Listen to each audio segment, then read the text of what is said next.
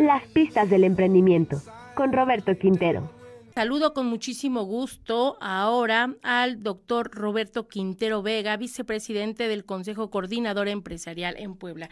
Roberto, un gusto tenerte con nosotros. Muy buenos días. Angélica, al contrario, un gran gusto estar con ustedes y con el auditorio de TV WAP.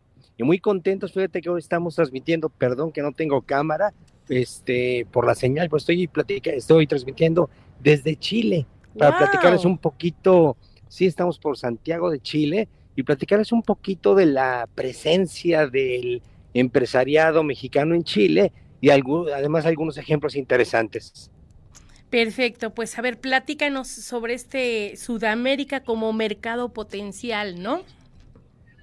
Gracias. Pues mira, eh, Angélica, ya lo hemos comentado varias veces, creo que el empresario mexicano es más común, pues primero que volteamos a nuestro mercado local, ¿no? Que afortunadamente es muy grande en comparación a cualquier país de, Centro Sudamérica, con excepción seguramente de Brasil, pero volteamos más al mercado local o a los Estados Unidos, ¿no? Pero Centro Sudamérica es muy interesante.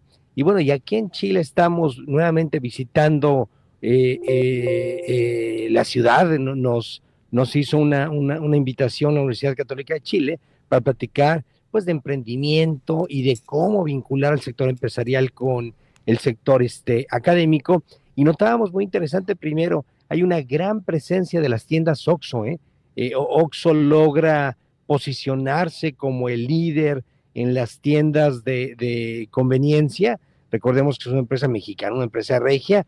Pero bueno, otro ejemplo muy importante, Angélica, incluso que tiene un tema social, un matiz social, son farmacias similares de Víctor González.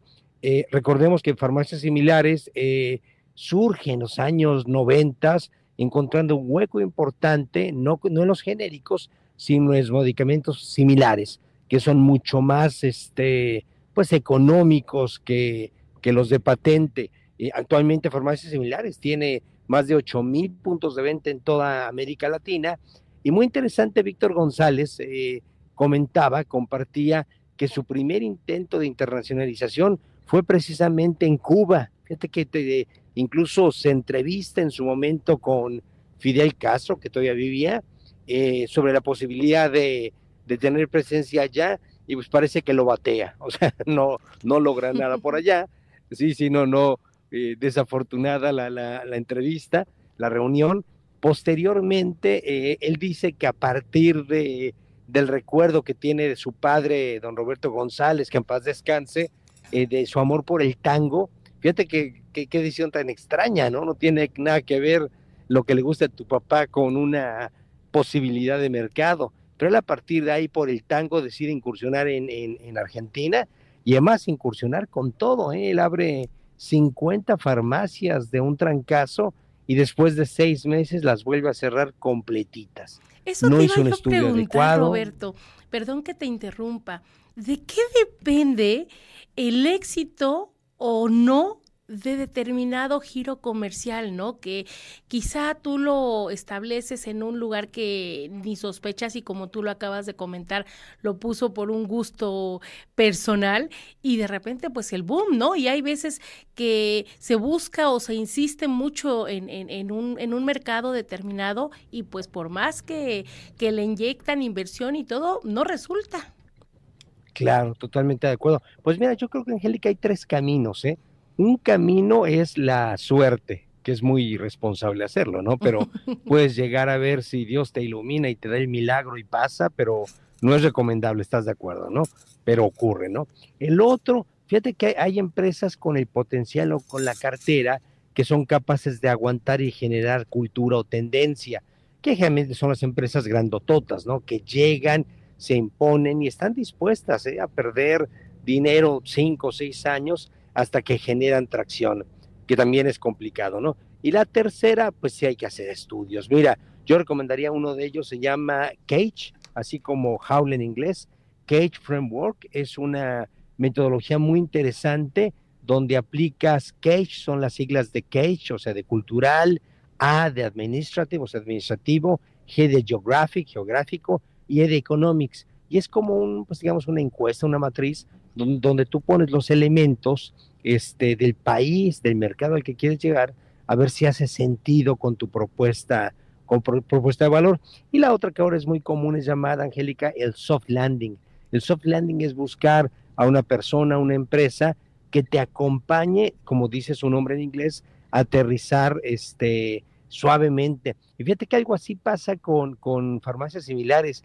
Eh, platica el fundador que estaba eh, cenando con su equipo y una de, las personas que le apoya, llamada Maffer, este, le dice que pues vayan a Chile a conocer a su familia y el equipo viene a Chile ya antes de irse a México, así que con la cola entre las patas, y cuando llegan a Chile descubren que es un mercado bien interesante, se atreven a abrir, no con mucho soft landing, fíjate que platicaban que errores cuando abrió la primera farmacia, eh, pues contrató, trajo de México, este, eh, pues artistas, ¿no? Decanes, que él le llama Simichicas, ¿no? Y el famoso doctor Simi, ¿no? Entonces, que estaban bailando en la inauguración de la primera tienda, pues que llega la, la autoridad, la Fuerza Armada, y que los levante y los mete a la cárcel por trabajar sin visa de trabajo. Entonces, imagínate, ahí fue, ahí fue el doctor Simi a, a, rescatar a la botarga y a las simichicas de, de la cárcel por no haber investigado bien y bueno, parece que la sufrió, ¿eh? al principio tuvo grandes pues retos con los laboratorios grandotes que pues no están de acuerdo, ¿no? Y cada quien tiene su visión y su versión, ¿no? Pero que cada quien ¿eh? de alguna manera también, ¿no? Va a defender su, su mercado, sus ventas y, en eso pues a final de cuentas son competencia, ¿no? Es correcto, ¿no? bueno, como dicen en el, en el, amor y en el, en el dinero todo se vale. Exactamente. y, además es un dilema muy interesante, ¿no? Los laboratorios grandotototes diciendo, oye, yo invertí millones de dólares y de años este, investigando patentes y sigo investigando. Y por otro lado, este, pues la, la propuesta, el comentario de los genéricos, de los similares es, pues sí, pero yo los democratizo y tomo tu investigación que ya venció la patente y la pongo un precio pues justo por lo menos para ellos, ¿no? Entonces, muy bien, fíjate que farmacias similares ha penetrado el mercado, creo yo, primero base la pirámide aquí en Chile, tiene ya casi 400 este, farmacias y ha conectado muy bien, además muy interesante con labor eh, eh, eh, social. comentaba el fundador Víctor que en el estallido social que tuvo, tuvo Chile en el 2019, pues eso hubo un paro de transporte. Y fíjate que una estrategia que tuvo farmacias similares aquí en Chile fue contratar transporte, rotularlo y hacerlo público y gratuito durante algunas semanas para que la gente se pudiera trasladar a pesar del paro del transporte público. Entonces, bueno, este, el fundador Víctor González, como siempre, disruptivo, y bueno, farmacias similares creciendo, y además Fíjate, muy interesante, Angélica. Adivina cuál es el nuevo reto de salud que se plantea farmacias similares en América Latina, que tiene que ver con las nuevas enfermedades laborales. No sé. Pues mira, ahora eh, no me queda claro cómo lo van a hacer, pero ahora dedicados al tema de la salud mental, de la salud emocional. Eh, comenta el fundador y tiene razón, ¿no?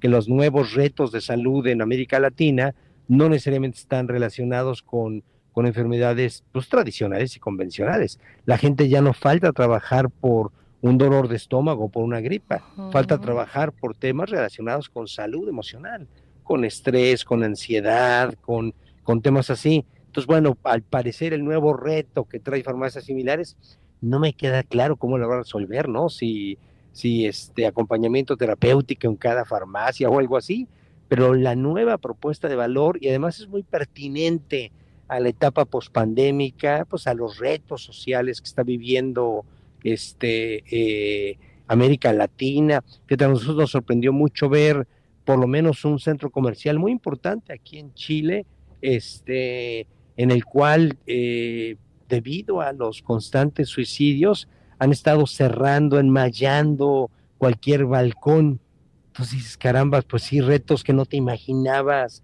antes, ¿no? Entonces, bueno, la nueva propuesta de farmacias similares está relacionada con ello, con atender la salud emocional de la base de la pirámide de la población y además a un precio accesible.